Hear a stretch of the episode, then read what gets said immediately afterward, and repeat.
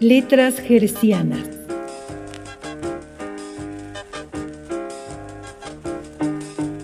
Literatura para frecuencia inmoderada.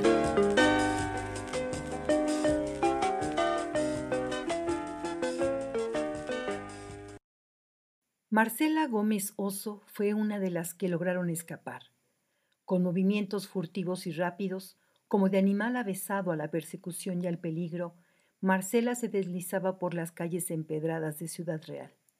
Iba con su fardo a cuestas, en medio del arroyo, porque a las personas de su raza no les está permitido transitar en las aceras.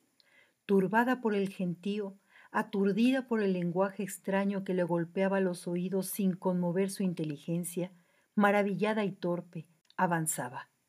Marcela no quiso escoger el rumbo del mercado, sino que se desvió por caminos laterales, barrios apacibles aquellos.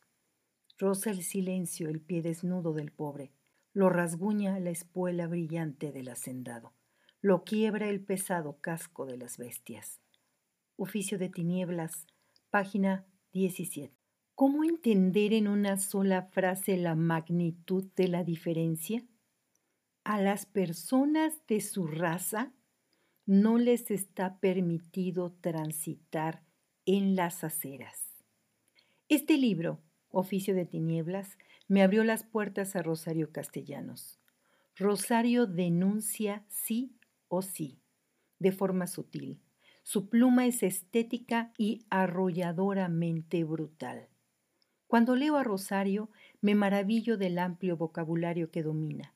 Me siento tan insignificante y neófita y al mismo tiempo me reta consultar el diccionario. Cada obra suya es una clase de español. Su escritura es limpia, correcta. Quizás los que creen que basta simplificar el alfabeto para comunicarse se pierdan entre sus líneas, pero cuidado, Rosario no puede ser de otra forma. Es una mujer sencilla y en ello estriba su complejidad. Su presencia se muestra en todos los géneros que abarcó, novela, cuento, poesía, ensayo, drama. Tan rica, tan vasta, tan ruda y tan sublime.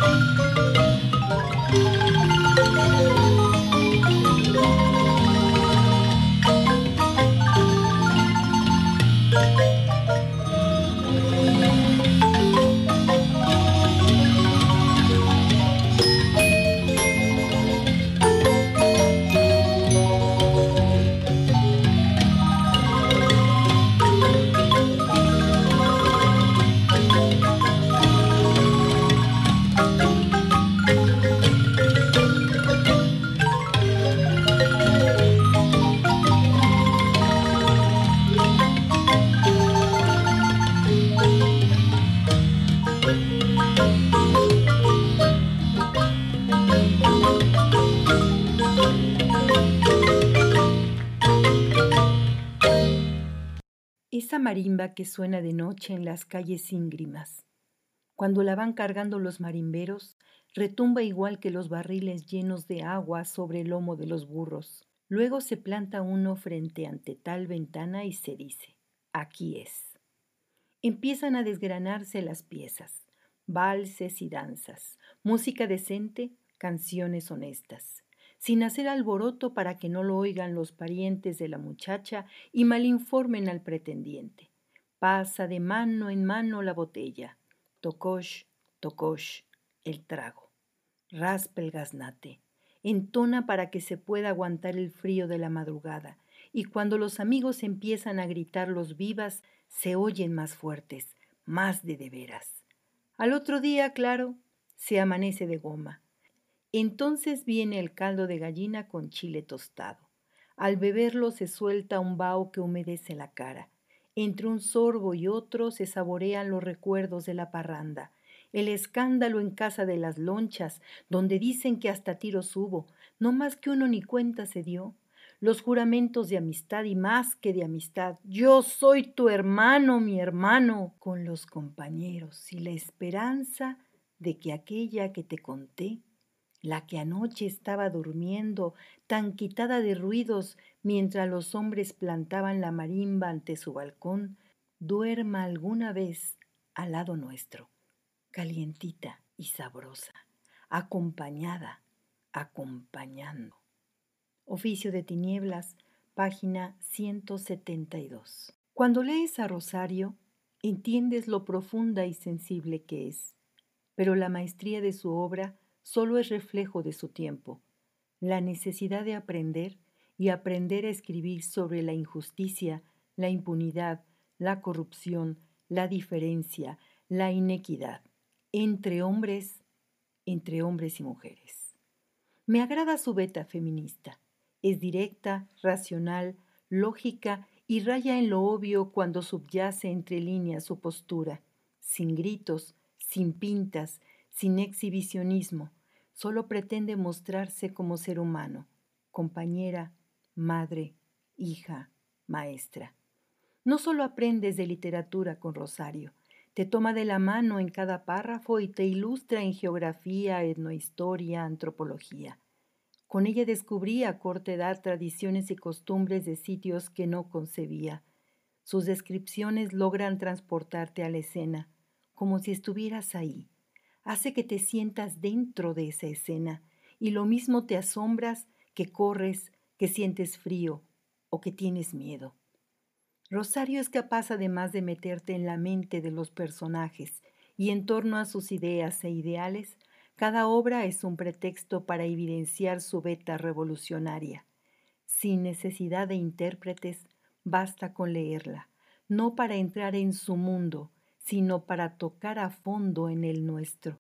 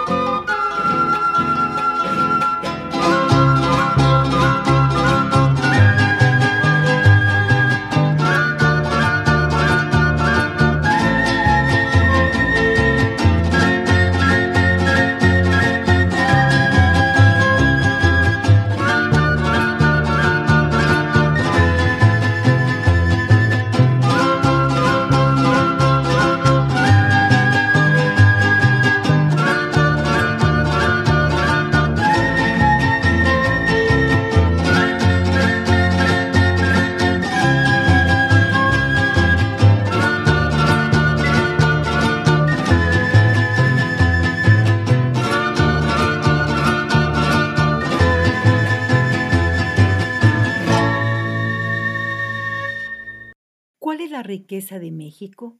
Lo seguro es nada más la tierra. Qué lástima, qué desperdicio, qué crimen las grandes extensiones ociosas. Qué escándalo el precio que sus dueños exigen por arrendarlas, ya que no quieren venderlas. Un gobierno justo, y en política la justicia toma forma de habilidad, tiene la obligación de arrebatar la tierra a las manos muertas que la poseen y entregarlas a las manos ahora vacías del campesino, del indio, de los que siembran y van a compartir con todos la cosecha. El gobierno tiene la fuerza suficiente para usar de ella si es necesario, pero también tiene la razón y prefiere convencer tanto a los egoístas que no quieren renunciar a ningún privilegio, como a los pusilánimes que no se atreven a reclamar ningún derecho, de que en un país no es tan grande si no es justo, de que una sociedad no es próspera si no es equitativa, de que un bien no es un bien si no disfrutan de él todos los ciudadanos. Oficio de Tinieblas, páginas 174 y 175. Referencias: Rosario Castellanos, Oficio de Tinieblas, México, Editorial Joaquín Mortiz, 1982. Y en el espacio musical, Marimba Nandayap, Potpurrí Pardavé, y los folcloristas con tierra mestiza.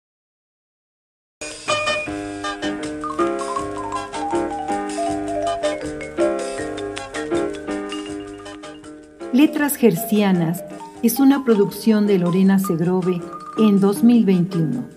Escríbenos ondairreversible.com